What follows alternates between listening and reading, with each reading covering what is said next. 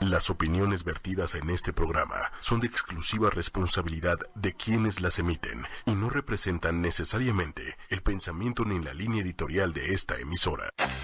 Sabemos que en tu mente hay muchas ideas. También sabemos que en las noches meditas, analizas, calculas, piensas. Por eso, para rescatarte de malos pensamientos o hundirte más en ellos, llegan Chacho, Diego y Jonah. Estás entrando a Psicología del Absurdo.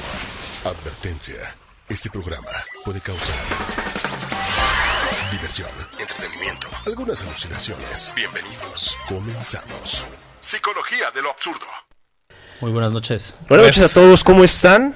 Respetable público, bienvenidos a una nueva edición del programa Psicología de lo Absurdo. Gracias por estar nuevamente aquí con nosotros.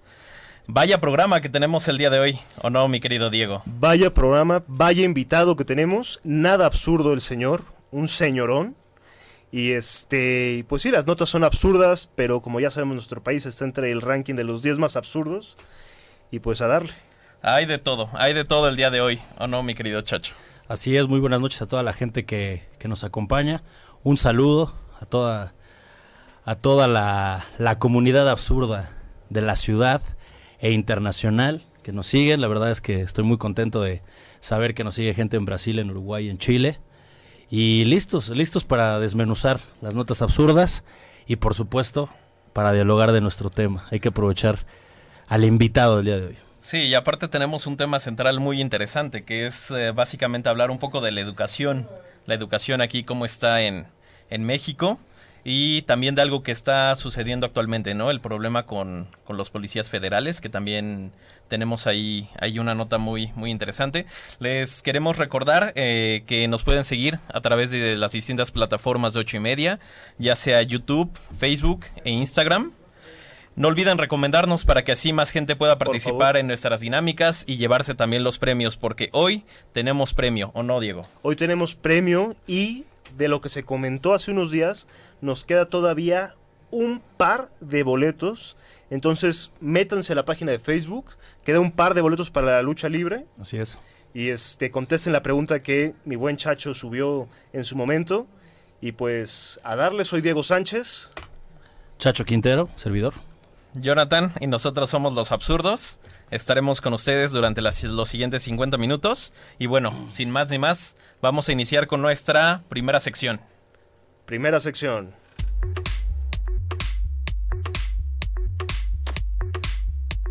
Las notas absurdas de la semana.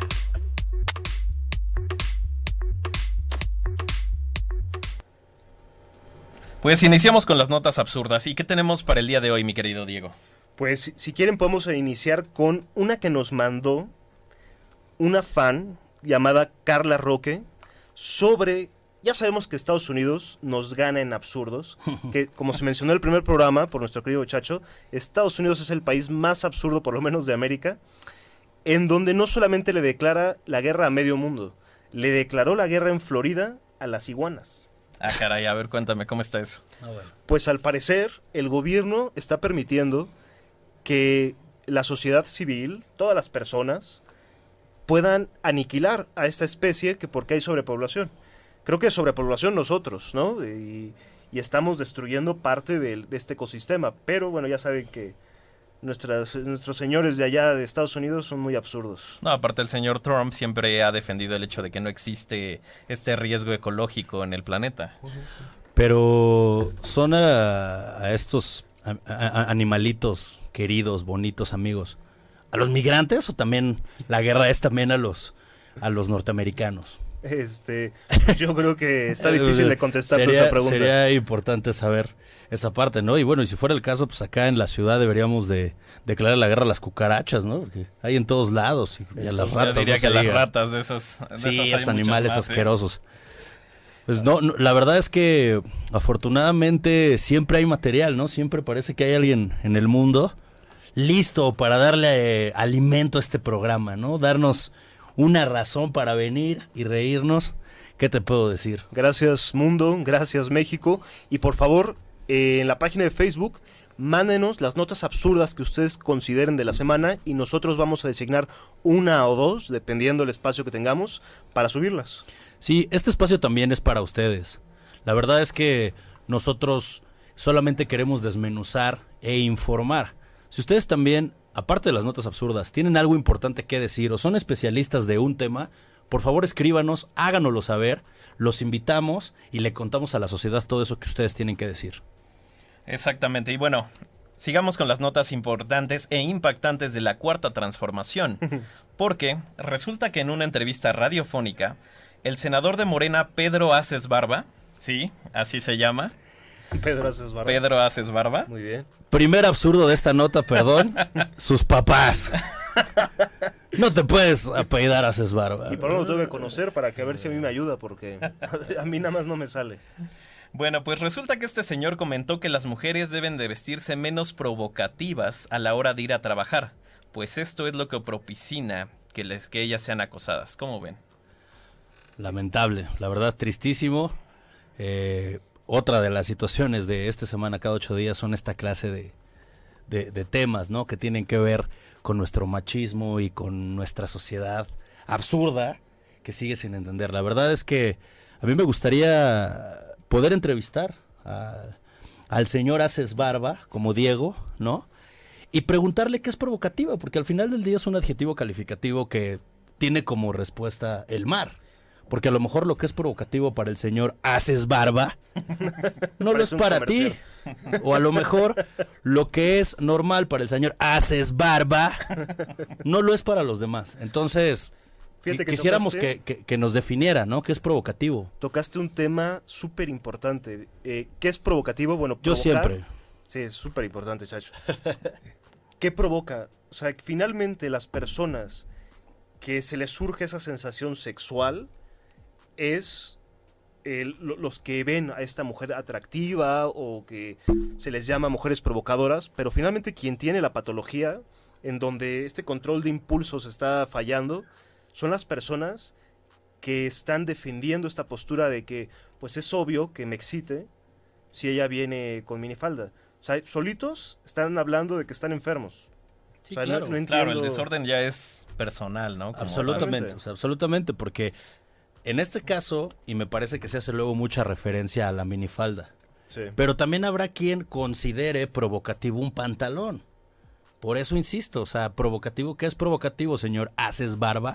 ¿Por qué no, no lo define? Nos acepta una llamada o una entrevista y usted nos sugiere de dónde viene Su esta... término. Sí, claro, y además este comentario tan pobre y absurdo. Ignorante, que bueno, es un tema que vamos a tocar después. La ignorancia es una de las problemáticas, de los dolores más fuertes de nuestro México.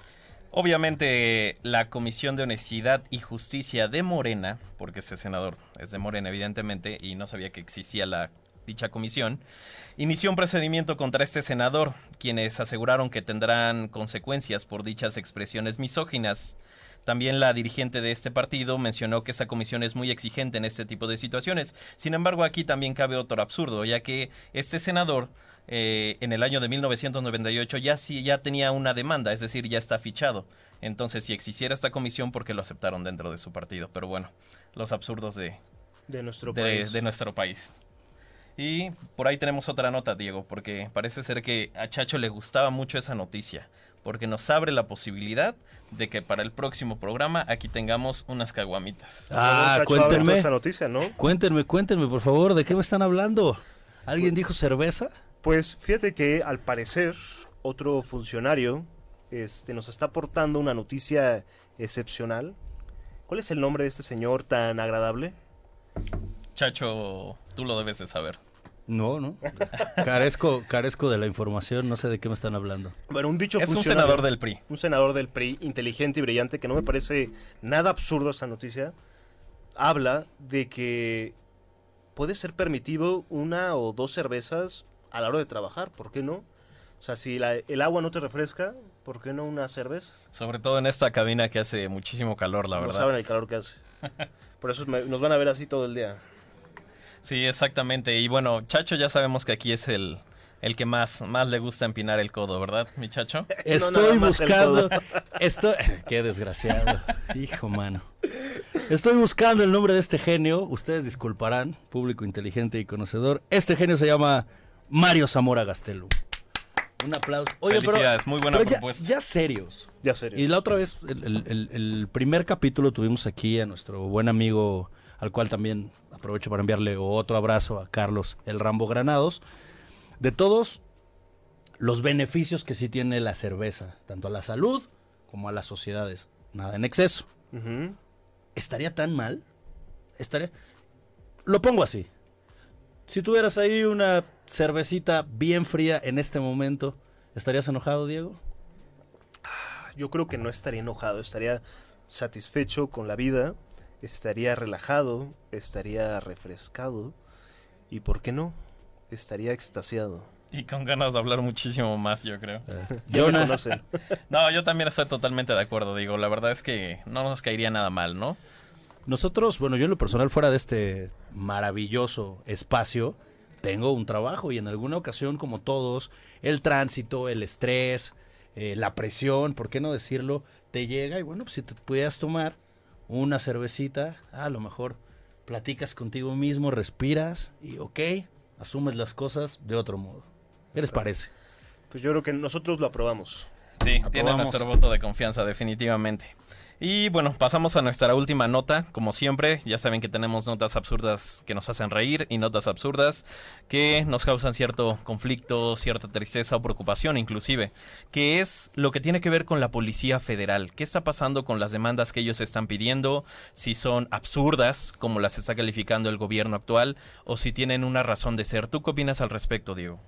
Pues fíjate que yo he estado en contra de algunos aspectos de este nuevo gobierno, pero este tema estoy a favor, en donde a la Guardia Nacional se está haciendo tener una serie de requi- de requisitos psicológicos, eh, médicos, físicos, para poder adoptar esta postura y defender a nuestro país.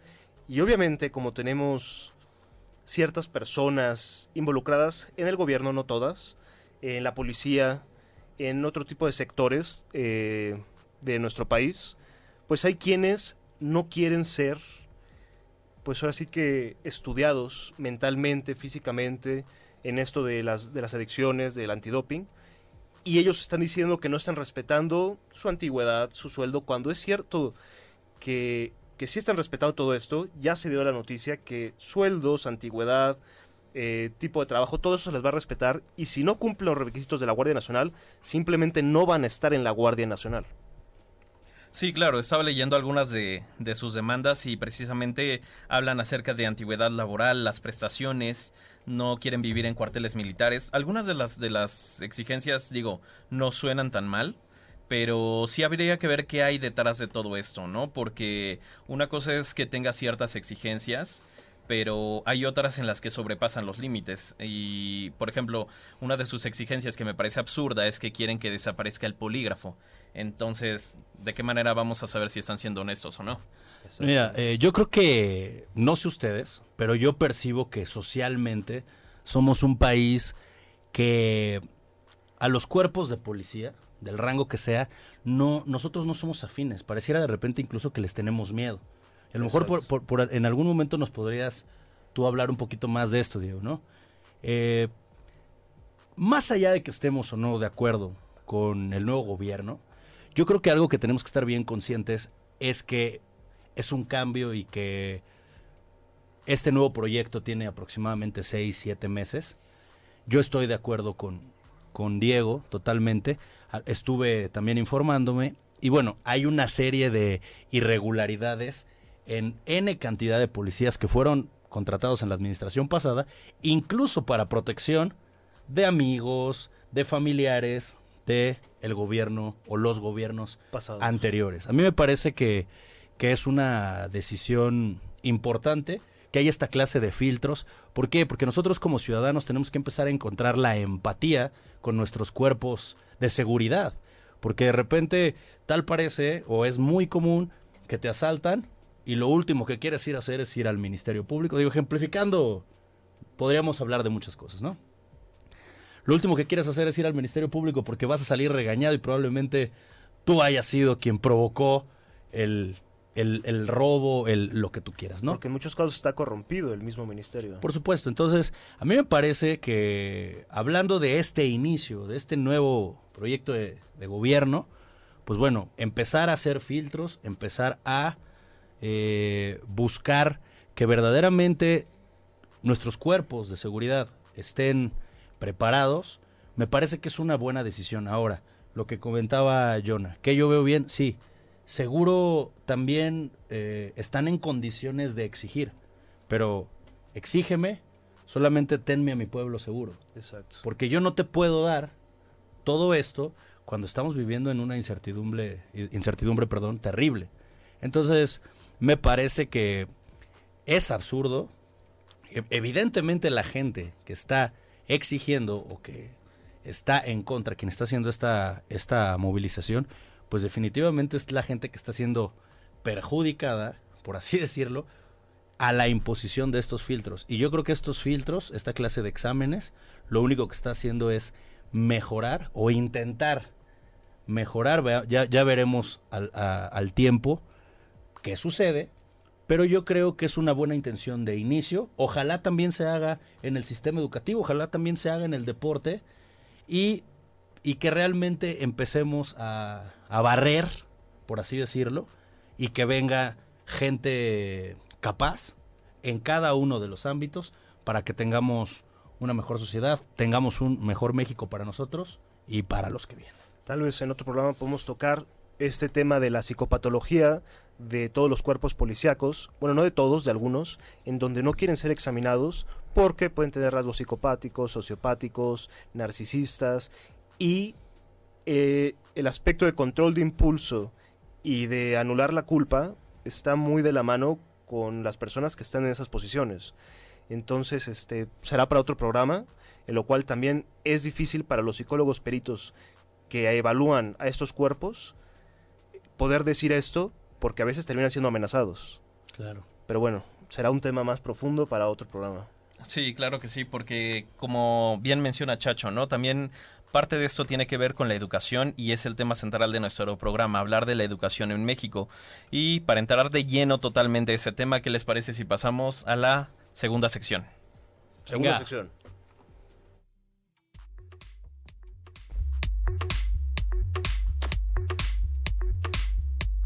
Absurdas realidades.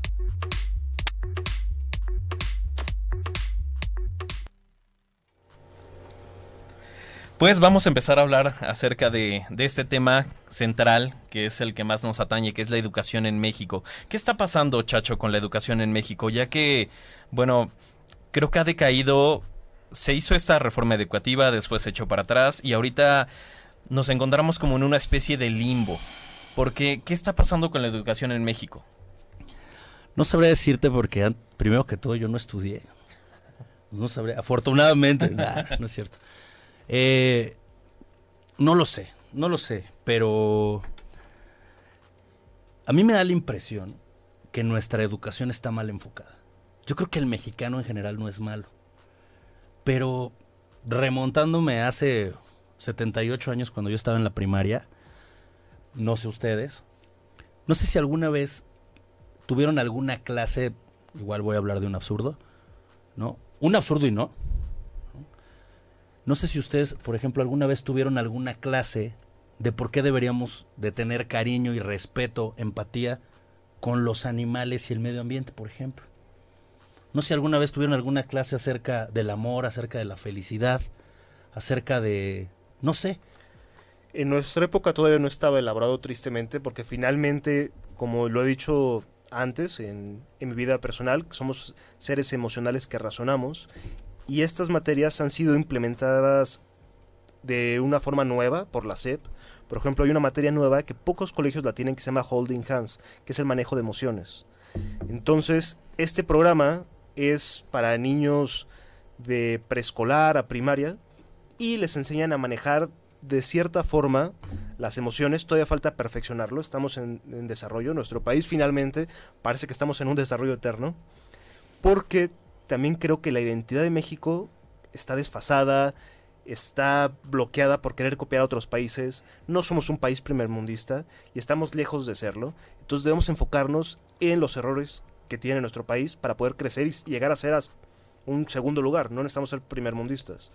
Es que, mira, lamentablemente se están dando casos eh, muy comentados de que ahora los niños ya no se hacen bullying solamente entre ellos, sino le hacen bullying incluso a los maestros. Y cuando los maestros presentan una queja, tratan de implementar una especie de castigo, los hijos van con los padres y vienen los padres y dicen, es que ¿por qué castigó a mi hijo? Pero fíjate, ahí viene una situación. O sea, eh, eh, nosotros traemos un rezago educativo, cultural, deportivo, social, de por donde quieras verlo, de 10 mil millones de años, ¿no? Sí. ¿Quién educó a nuestros abuelos? ¿Y cómo lo hizo? A su vez, nuestros abuelos educaron a nuestros papás. Entonces, todo ese rezago, al final del día, si ahorita las cosas están cambiando, y le agradezco a, a Diego la información, el dato es un dato importante, somos como esa cruda. Pero realmente, México ha sido un país con eh, carencia de educación en muchos aspectos y de criterio. O sea, tú puedes ver aún a niños tirando basura en la calle. Estamos en el 2019.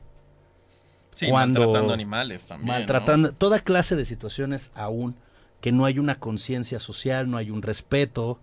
Eh, y es a lo que yo voy. La educación en el tema escolar está enfocada en, muchas cosas, pero hay, hay otras tantas que para mí son importantes en la vida, sobre todo cuando creces, que no te la enseñan.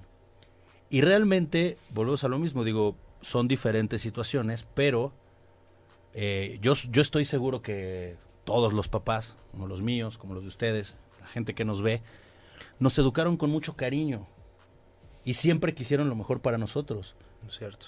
pero desde la perspectiva de cómo fueron ellos educados en casa y en la escuela. Entonces, si estamos hablando que teníamos o tenemos un sistema educativo, educativo arcaico, ese educó a nuestros abuelos y con ese nuestros abuelos educaron a sus papás, ¿sabes? Entonces, por ejemplo, esta clase de situaciones, lo del, lo del amigo senador pro- que utiliza la, la palabra provocativa, es una palabra que seguramente se dijo en 1927, que ya no debería de existir, seguramente en Ámsterdam no existe. O que, se, o que se utilice de forma correcta. Porque provocar qué, como bien dijiste, no hay una especificación. Puede provocar belleza, puede provocar ganas de... No nada más algo violento físicamente, puede provocar de mejorar porque es atractiva. Entonces dices, yo quiero tener ese físico, yo quiero tener ese intelecto. Transformar un poco todo este tipo de pensamiento violento, envidioso, eh, egoísta, que nos ha llevado, ha llevado a México a, pues ahora sí, al suelo. Y que, que la transformación no sea nada más desde un aspecto sistemático en la política, sino sea emocional interno y que cada quien en casa podamos trabajar esto diario y convertirlo en hábito porque finalmente se enseña con el ejemplo, no con las palabras. Creo que mencionaste un punto clave. Desde casa debe de empezar este tipo de, de educación, de enseñar nuevas conductas, para que eso a la vez se vea reflejado ya en el ámbito social como tal, porque creo que es algo de lo que estamos careciendo últimamente, de que lamentablemente en la familia, que es la primera escuela, a fin de cuentas, ves el ejemplo de tus padres y si tu padre tira basura, si tu padre es violento, tú lo vas a reflejar porque al final quieres ser como él, ¿no? O es tu ejemplo a seguir. Puede ser, pero yo creo que llega una edad donde tú sabes lo que está bien y lo que está mal. ¿Por qué? Porque vas a la escuela, porque vas a jugar al parque y porque ves al... Es muy relativo y es muy difícil. Solo yo sugiero que quizá no es todo culpa de los padres o de esa primera escuela, porque también me parece que ellos hasta cierto grado, más allá de la... No estoy hablando de la educación en este caso eh, de- del colegio, de la escuela. Hablo de la educación de casa. Ellos fueron educados con una serie de valores muy eh, a esta clase de situaciones, ¿no? Claro. Muy apegado a la religión, muy apegado. No, tú no debes de hacer esto, no. Sírvele a tu hermanito porque él es el hombre. Esta clase de, a esta clase de educación me refiero que al final sí termina por tener un impacto, ¿no? Hay una persona, yo no quisiera mencionar ahora, pero a la que le tengo muchísimo cariño y respeto y me decía, Chacho, este país necesita tres cosas. Educación, educación y más educación. Claro, eso es cierto. Estoy totalmente de acuerdo contigo. Finalmente, eh, lo que comentas, hay que pulir, eh, dejar a un lado todo el machismo, dejar a un lado todo este criterio de que el hombre tiene un papel, la mujer tiene otro papel, pero sí ponernos límites. No podemos estar ahora sí descontrolados, sin, sin un camino, sin una guía, porque finalmente muchos sí tienen la capacidad de guiarse por una meta, guiarse por un ideal que tenga valores, que tenga pues ciertas características en las cuales no te vayas a desfasar, pero la mayoría de las personas no lo tiene. Necesita ser guiada. Por lo tanto existe un gobierno, por lo tanto existe una escuela, por lo tanto existe todo esto que forma estos límites. Y yo creo que parte, parte de la estructura de la educación tiene que tener incluido lo mental, lo físico y lo emocional. Y unir estos puntos y hacerlos fuertes. Voy a sonar muy cursi. Me van a perdonar. Ustedes Te saben que yo soy todo corazón. Más o menos. Es importante el amor en la educación. Por supuesto. El amor hasta a ti mismo. Exactamente. Para tomar un libro, para aprender, para escuchar, para leer, para quererte, para sentarte en una mesa y saber tener una opinión. El amor es, es bien importante, o sea, en todos los aspectos, en la educación y hasta donde yo sé, o hasta el tercero de primaria que yo me quedé, nunca se mencionó el, el amor en la escuela. Al medio ambiente, a tus papás, a tu profesión, a ti, Claro. para tu salud física, mental. No se necesita una religión para definir eso, simplemente debe ser la estructura de la educación humana. Y como base de eso yo creo que alimentar lo externo y lo interno, tanto lo físico como el- el intelecto, y creo que va de la mano con el invitado que tenemos hoy. Exactamente, era justo lo que te iba a mencionar, de que el amor a ti mismo es lo que te va a ayudar a ponerte o establecerte metas, a cuidarte a ti mismo, incluyendo físicamente hablando, no, no descuidarte. Digo, México está entre los países con mayor obesidad del mundo. Y si tuvieras este amor Ora. hacia ti mismo, creo que sin duda que pondrías el deporte como una de tus principales metas. Y es algo de lo que vamos a platicar precisamente con el, invita- el invitado que tenemos. ¿No es así, mi buen chacho? Pues ya estamos Sí. ansiosos. Estamos ansiosos, entonces que ya mandamos a la última sección, Sí, Ustedes dirán, dirán, estamos chicos. más que listos, así que pasamos a la tercera a la tercera sección. Permiso.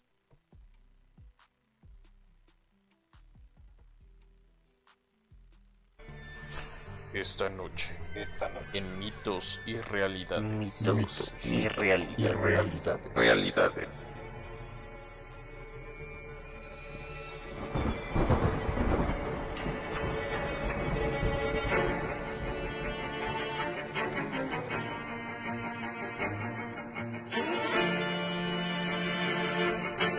Leyenda del pancracio. Pancracio. Del pancracio.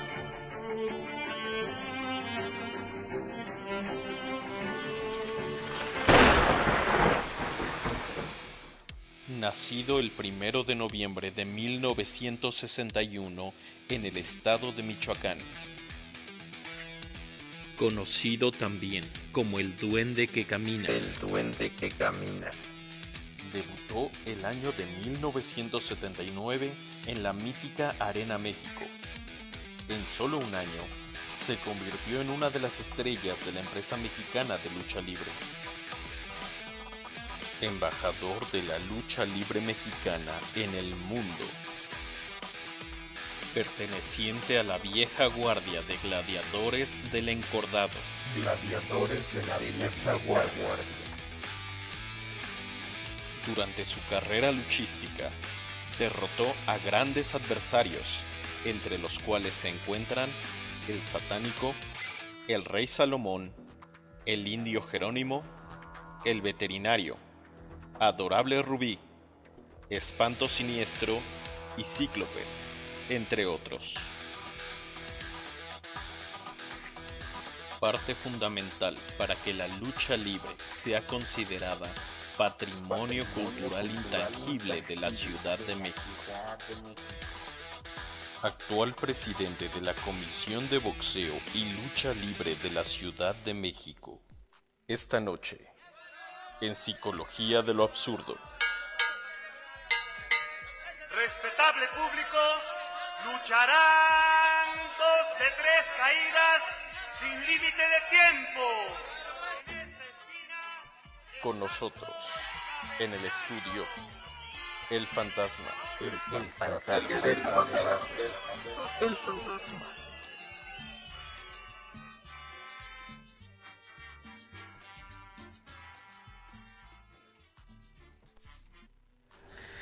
Pues ya estamos de regreso y nos ponemos la máscara por el invitado que tenemos. Señor Fantasma, Señor Fantasma. bienvenido a este su programa Psicología del Absurdo. ¿Qué tal? ¿Cómo están? Muy buenas noches. Gracias por la invitación. Nos sentimos sumamente privilegiados de tener en esta mesa a una leyenda de uno de los deportes más populares de México, de los deportes más representativos y además no solo un luchador, bueno, sí, sí un luchador, En un general. luchador dentro del ring Sí. y un luchador fuera del ring, abanderado de México para hacer de este deporte un patrimonio, un, un lugar especial a nivel internacional. Sí, por cierto, ahorita que estás tú hablando eh, de patrimonio, ya la lucha libre desde el año pasado ya es patrimonio cultural intangible de México. Fíjate, después de 85 años de existir la lucha libre profesional en nuestro país, por fin lo logramos. Se tardó el proceso. Sí, si lo Poquito, logramos, este, poquito. modestia aparte, un servidor y su equipo de trabajo tocando muchas puertas, ¿eh? porque este, pues desgraciadamente así tiene que ser, ¿no? Tienes que Poco tocar poco. muchas puertas, pero gracias a Dios ya es, este, ya podemos decir con mucho orgullo que es patrimonio cultural. ¿Por qué? Porque siempre que yo, te lo puedo decir, porque yo viajo mucho al extranjero, muchísimo, y, siempre la, la, la, la pregunta es, ¿qué es la lucha libre en tu país, en, en México? Pues te digo, pues nada más uno de los deportes más populares que existe en nuestro país y es parte de nuestra cultura, pero lo decíamos no oficialmente porque no era oficial. Ahorita ya podemos decir con mucho orgullo oficialmente la lucha libre, patrimonio cultural intangible de México. Y sí es con mucho orgullo, Jonah. Bueno, pues entre las preguntas que nos manda el público, ¿de dónde viene el nombre del fantasma? El fantasma, mira, yo estuve entrenando, eh, yo entrenaba box, karate, eh, fisicoculturismo y, y en el karate entrenaba un amigo, hijo de un gran luchador, hermano de otro gran luchador que era Mano Negra y su papá, el Chuchu García, el rebelde.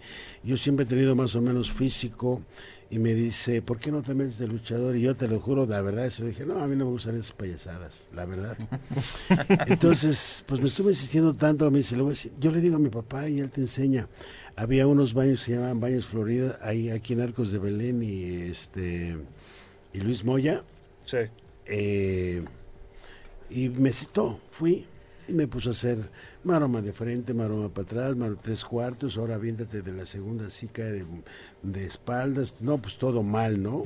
Entonces dije, ah, no, pues creo que no es tan sencillo. mío. Pues inmediatamente al siguiente día me llevó al gimnasio de don Felipe Hambly, que estaba en Guerrero y Mina, ahí estaba antes ese gimnasio, pues ahí entrenaban todas las estrellas de aquel tiempo, el Ángel Blanco, Solitario, Babyface, Luis Mariscal, Scorpio, Canek, Fishman, pues grandes luchadores. Entonces a mí me lleva directamente con el profesor Villano, primero, que era el profesor de lucha, de lucha olímpica, profesor de lucha olímpica, y, y estaba en la universidad también dando clases de... Y tenía su clase de lucha ahí, pues ahí me dejó un año, fíjate, pura lucha olímpica, a rendir. Y ya me fue a ver otra vez el señor este, Jesús Reza, el Chuchu, Chuchu García, el rebelde. Me vio, pues ya estaba, olvídate, no, pues estaba Muy pero fuerte. no, olvídate. Grueso. Porque antes entrenaba fuerte, ¿eh? Es todavía, fantasma. Yo, sí- Todavía. sí me echo a correr, ¿eh? Yo también. Más, mm, pero más, no, no, es una disciplina. Entonces, me llevó a la Arena México Y ahí me dejó dos años y medio, llegando todos los días a las 11 de la mañana. Ahora le llegábamos y el profesor Rafael Salamanca, que era el profesor de ahí de la Arena México, llegándolo, luego órale a correr, como tres cuartos de hora corriendo, subiendo, bajando escaleras, cargándolo así, a burritos, patitos. No, no, no, no, no. Otra onda, ¿eh? Muy, muy, pero. Un entrenamiento Pero muy fuerte, porque fuerte, antes, intenso. antes las luchas eran casi, casi siempre eran luchas mano a mano, uno contra uno. Y se aventaba, uno se aventaba luchas hasta de una hora, fíjate, llave, llave tras llave, esto. la Entonces, ima- imagínate la condición física que deberías, que te deberías de traer. Entonces, subíamos, corríamos, bajábamos, órale, lucha olímpica. Vámonos, poner espaldas planas. Éramos un grupo y a ver tú con tú y así, así, así. Y luego, ahora, después, lucha a rendir. Órale, váyase ya, no nos enseñaron la lucha libre profesional. Luego ya, órale, váyase allá, echarle a los fierritos. Y vámonos, a las cuatro iba saliendo ya bañadito y todo, todos los días. Muy bien.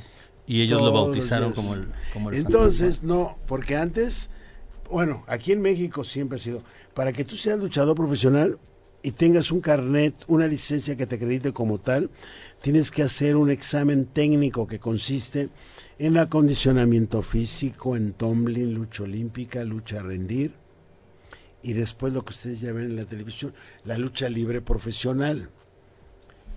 Entonces yo, pues, hice mi examen y lo pasé con, éramos como 100, nada más dos lo pasamos. ¿Se puede saber quién fue su otro compañero? El que lo pasé, cuando lo pasamos era un luchador olímpico muy bueno que se llamaba o se llama el Rey Halcón. Ok. Y este, los dos, llego yo a la comisión de lucha con, en ese tiempo el presidente era este don el señor Luis Espota y el secretario era don mm, don Rafael Barradas Osorio, que era es- olvídate, era una persona que este decía no y no, el señor no, olvídate, otra onda. Entonces, llego y me felicita, pero yo ya tenía publicidad con otro nombre que se llamaba Top Secret. Ok. Ok. Mucha publicidad, Top secret. mucha publicidad. En caballos, no olvídate, en la selva, no, muchos lados. Entonces ya era, ya tenía mucha publicidad. Ya eras top secret. Ya era nomás- top secret. Sí, mi ¿Podemos equipo, saber? mis máscaras, ¿Era la todo. misma máscara? No, es una máscara muy diferente, muy diferente el color, todo. Este, y me dice, te felicito, pero no te voy a aceptar el nombre este que quieres. ¿Por qué? Porque no. Le digo, oiga, pero pues es que ya la publicidad, todo sí. Porque me dijo, te voy a dar el nombre que quieras, pero menos en inglés. Pues me salí y le hablé en ese tiempo al, al- al director de la revista, al dueño de la revista de, de lucha libre, Muscle Power y Ring Mundial, el señor Valente Pérez, que le puso el nombre a Tinieblas, a, mil, a muchos, a Mil Máscaras, a muchos, Ok. a Canec, una, una institución, la, eh, la- revista, de hecho, ahí sal- salgo con Mano Negra, ese, creo que esa era la revista Lucha Libre, la mejor revista que había en aquel tiempo. Entonces me dice, pues salgo y le digo, ¿sabe qué? Que el señor no me quiere dar. Entonces, ah, porque él me dice, ponte el fantasma, me gusta cómo te ves y todo. Digo, no, señor, pero bueno, salí le dije, me dice, me dice, me dice señor Pérez, acéptaselo. Porque cuando señor dice no, es no. Y de ahí nace el fantasma y, y ahorita, pues a la fecha ya casi sus 42 años. Increíble. 42 años nada Sin más. Trayectoria. la máscara, ¿eh? Qué trayectoria. Diego. Este, pues yo la verdad estoy viendo que qué paciencia y qué este temple de tener la máscara todo el día porque yo ya me estoy asando y llevo como 10 minutos. Con todo respeto, con todo respeto, ídolo. Digo, es que también tu máscara se ve que trae 3 kilos de peluche. Y la verdad, sí, le sí yo sí quisiera decirle al público, compartir con, con mis amigos, a ver si están de acuerdo. Hacer mención, su máscara es espectacular. Ah, es muy, preciosa. más allá del color, la textura, Parece medieval. los terminados. eh, ¿Tiene, ¿tiene que- algún tipo de tecnología? ¿Hay Le va a dar un beso Chacho ahorita. que le cuidado. pudiéramos- Son, haz de cuenta que la, una, la persona que, que te hace una máscara así son sastres. Ok. Hay sastres, hay sastres malos, hay sastres regulares, hay sastres muy buenos que te tienen que hacer que, que veas bien para allá, para acá. Sí. Para- claro, para todos lados. Está espectacular. Y la tuya se ve que le hizo un carnicero, por cierto. Es que son de juguetito por eso. Sí. No, les decimos son. De juguete, finalmente. sí. Quisiera hacerle yo una pregunta al fantasma. Mi- mis últimas visitas a la arena he visto mucha gente extranjera, mucha. Me atrevo a decir que quizá en un 35-50% de la gente que asiste a la arena son extranjeros. Yo veo que particularmente la lucha libre mexicana tiene un impacto muy especial en los extranjeros y en los niños. Esa es una magia especial, sensacional.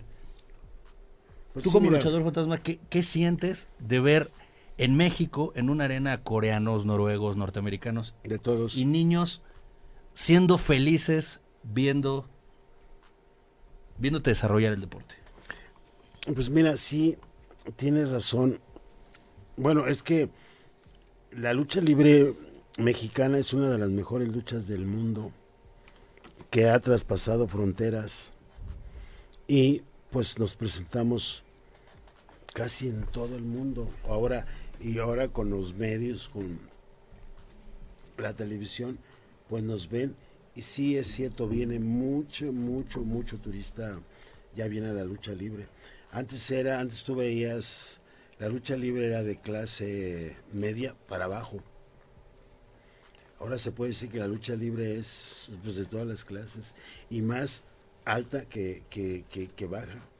¿no? Ok. Porque la verdad, de verdad ves jovencitos universitarios, que- pero bastantísimos, y, van a deshogarse a, la- a las arenas. Y, A sacar ese, sí, toda es- esa fuerza, ese aspecto primitivo de ¡ah! ¿no? Claro. Eso está muy Fíjate, bien. Es, es muy común que cuando vienen celebridades a, a nuestro país, fue, fue muy, muy popular, fue sabido, hace, no sé, un par de años tendrá, pero se ha vuelto la arena y la lucha libre mexicana un lugar para estas celebridades que nos visitan, Quentin Tarantino, cualquier celebridad que venga a México y quiere ver la lucha libre. Claro, es Yo parte la- de venir al país. Claro, es, es parte fundamental, ¿no? No puedes decir que visitas en México si no fuiste a la Arena México a ver un combate, A la si no compraste libre. tu máscara. Sí, sí, sí, sí. Y fíjate que hay un tema que creo que debemos tocar. Lo escuchamos recientemente, eh, Fantasma, sobre que usted tenía a su administración un gimnasio durante 11 años. ¿Es cierto esto? ¿Qué fue lo que sucedió? Pues sí, 11 años tuve un, gimnasio ahí en el velódromo olímpico, para hacer exacto en la puerta 3, donde está la alberca. Y, y la verdad fui este desalojado injustamente, porque se puede decir injustamente, arbitrariamente, por los directivos de la delegación Venustiano Carranza que la verdad, este, digo, no se vale, ¿no? No se vale porque si se te van a hacer algún desalojo, pues se tienen que avisar. Tiene que haber una orden.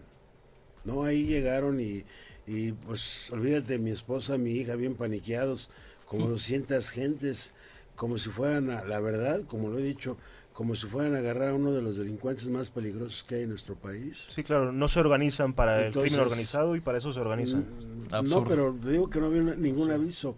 Y obviamente, pues, este, estás en un país que, que desgraciadamente es, es el tipo de, de gobernantes que tenemos, es el tipo de gobernantes por los que nosotros este, votamos para que ellos nos, nos, nos representen y todo. Y cómo puede ser posible que, que, que llegue gente a estos puestos a servirse, no a servir. Exacto. La verdad que no se los deseo, no se lo deseo ni a mi peor enemigo eso que me hicieron a mí, porque fue una humillación que no te imaginas con qué prepotencia llegó el, el, el de jurídico y gobierno. Es- es- es- este, toda esa gente llegó con una prepotencia como si fueran, olvídate, los dueños de, de- de- de todo México, no sé. Parece delicado, o sea, no hubo un juicio, no hubo una advertencia, o hubo algún, no le dieron algún Nada, motivo, algún nada. llamado. Yo pienso que esto es definitivamente pues, es político, ¿no? Parte de lo absurdo de nuestro país. Es político, Fíjate. pero pues te digo, no se vale. Y yo te voy a decir una cosa, y de mí se acuerdan, si no se los digo. Ellos van a buscar, porque ya ahora viene el siguiente proceso, ¿no? Ellos van a buscar la forma de, de, de justificar que hubo avisos, que hubo esto, que hubo lo otro, pero no puede ser, porque yo tengo documentos donde estoy avisando, donde estoy pidiendo que si por favor, me- como cada año, durante 11 años, me renovaban el, el, el, el, el- el- el permiso, ¿no? tengo el documento donde tengo el acuse de recibido todo. Este, tengo el doc- los, los, los, los este, billetes, digo, los documentos del depósito donde se hizo en el juzgado. Tengo el, el- el- el- documento donde les estoy pidiendo de favor que me digan dónde tengo, porque antes pagaba yo ahí en, en- en las oficinas del velódromo, pagaba la renta. Le estoy pidiendo que me indicaran dónde tenía que pasar a pagar porque no aceptaban los pagos. Nada. Y eso fue lo único que pasó. Ya después pues llegaron y te digo que así fue, así fue, no hay de otra. No le busquen y di- digan que, que yo me quiero hacer el, el ay, el no, no. Nada. Pero además, me parece Así delicado. Jonah. Jonah, Diego, querido fantasma.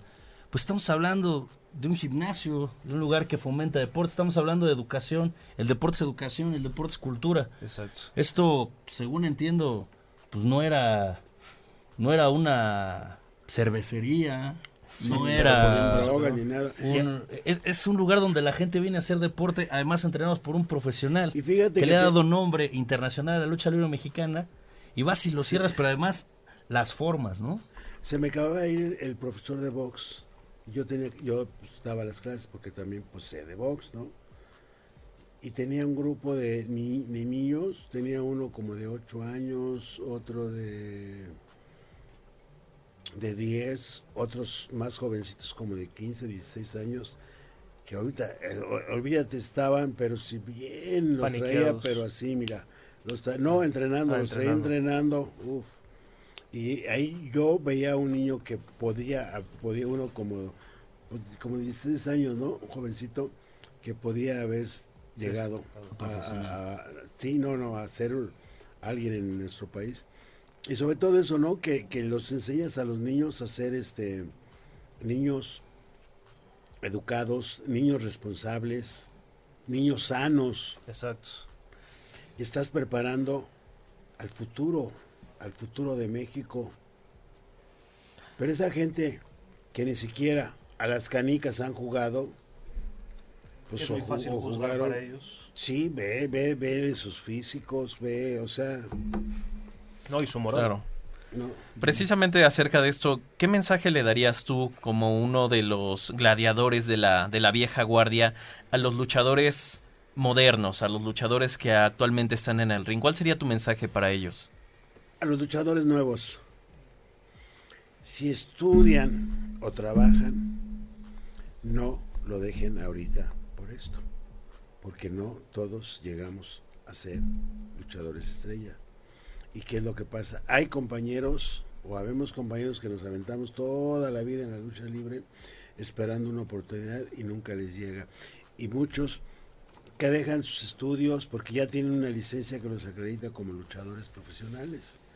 Y dicen, ya, pero después nadie te contrata o no hay trabajo y entonces es cuando dices, porque he conocido compañeros que han dejado sus buenos trabajos, ahorita ya estuvieran hasta jubilados y cobrando cobrando pues una pensión, ¿no? Ah, Nosotros no tenemos ni seguro social, tenemos seguro popular, tenemos, si nos llegamos a la semana en una arena, nos, nos atienden, como el compañero que se acaba de ir, el dragón rojo. El que- dragón rojo que estuvo que aquí lo acaban de operar, lo, lo operaron, no quedó, hace febrero no quedó bien, lo volvieron a operar y no ha luchado, le- le- la, la empresa mexicana lo está apoyando con, con, Rehabilitación. con la, y con dinero, ¿no? Ok. con, con un apoyo porque sí, este, pero te sucede a veces muchos muchos accidentes se suceden por fuera que te llegas a lastimar y ni Ya no siquiera apoyan. ni siquiera para un curita te dan. Entonces, es la realidad, ¿eh? La realidad de la Tiene, tiene, tiene sus, Estoy hablando sus como partes estoy hablando como luchador, ¿eh? Como endebles, ¿no? luchador. La lucha. Claro, finalmente, este. Pero te puedo decir una cosa. Bendita lucha libre, qué bonita, porque yo gracias a la lucha libre, yo gracias a Dios desde antes de entrar a la lucha libre, pues he vivido bien, porque siempre he trabajado toda mi vida, toda mi vida he trabajado. Otro mensaje que Sí, tienen que aprender. Entonces, Para todos los niños que les gusta la lucha libre, aquí hay varios mensajes. estudien, Disciplina. estudien y si les gusta el deporte, practiquen cualquier deporte. Si quieren ser luchadores, tienen que ir con un profesor eh, que sea especializado en lucha libre. Por supuesto. Porque ahora hay muchos chamacos que, por ejemplo, uno, uno les, les, les enseña a entrenar y después se van y ya son profesores, están en los gimnasios entrenando. Siempre hay personas Ojo, eh, ojo con eso, abusados. y que sacan provecho de lo poco que pueden llegar a aprender. Claro. Ojo, abusados, ¿eh? Algo bien importante también que debemos de entender que está proyectando aquí el señor Fantasma es que fuera del ring o dentro del ring, la vida es una lucha y creo que la disciplina, el estudio, la educación, los valores en el trabajo, los valores dentro y fuera del ring son la base del crecimiento como personas. Y ojo, lo dice una persona que ha defendido el nombre de México y de su profesión en N cantidad de países, en cuatro continentes, ¿Cuántos de los a lo largo de continentes? 42 años. O sea, experiencia, disciplina, trabajo, amor por lo que uno hace, un sueño. Realmente, créanme, aquí nuestro invitado no es un luchador más, es una persona que ha dado, que se ha vuelto un ícono y que ha Una llevado leyenda viviente. una leyenda que ha puesto el nombre de México muy en alto, Jonah. Sí, sin duda, y es por lo mismo que queremos agradecer al señor Fantasma que haya podido estar con nosotros, que nos haya compartido estas experiencias, eh, nos haya dado estos consejos, sobre todo a las nuevas generaciones, ¿no? Para darles una, una meta, como lo que hablábamos al principio, una- algo por lo cual luchar y por lo cual salir adelante y es lo que Chacho mencionaba, el amor a uno mismo para de esta manera tratar de cultivar esta cultura de, de cuidarse, esta cultura del deporte, ¿no? Claro, finalmente si hay algo que no es absurdo en la vida, es la lucha por ti mismo. Yo quiero enviar un, un mensaje con respeto y cariñoso para la gente, amigos de Venustiano Carranza, yo soy de la colonia Morelos, todo el mundo sabe que soy del barrio Bravo de Tepito. Por favor, abran los espacios de deporte, el fantasma es un ícono, es una leyenda, no se vale. Estos muchachos el día de mañana, si no tienen posibilidades, pueden estar en las calles haciendo qué sabemos nosotros. Quizá no tienen la posibilidad de la educación y el deporte es una puerta. Échenos la mano, por favor, para que sigan haciendo deporte, amigos de Venustiano Y- Carranza. Y yo soy de Venustiano Carranza. Ah, pues ya tenemos este, a dos personas cercanas. Yo soy de. Carranza.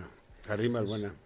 Les agradecemos. Saludos. Pues les agradecemos, les agradecemos. Gracias, Diego Sánchez se despide. Nos queda un minutito. Eh, A un minuto rápido. ¿Nos se podría me olvidó. regalar, por favor? Para ser luchador profesional necesitas hacer un examen consiste en acondicionamiento, acondicionamiento físico, tumbling, lucha olímpica, lucha rendir. Y si pasas eso, tienes que hacer un examen médico.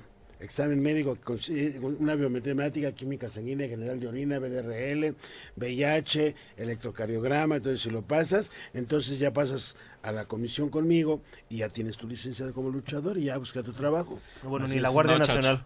No, no, yo no la armo. ¿Los podría regalar un saludo para nuestro amigo Matías Moreno? Un niño que es fanático, fanático de su trabajo, ídolo.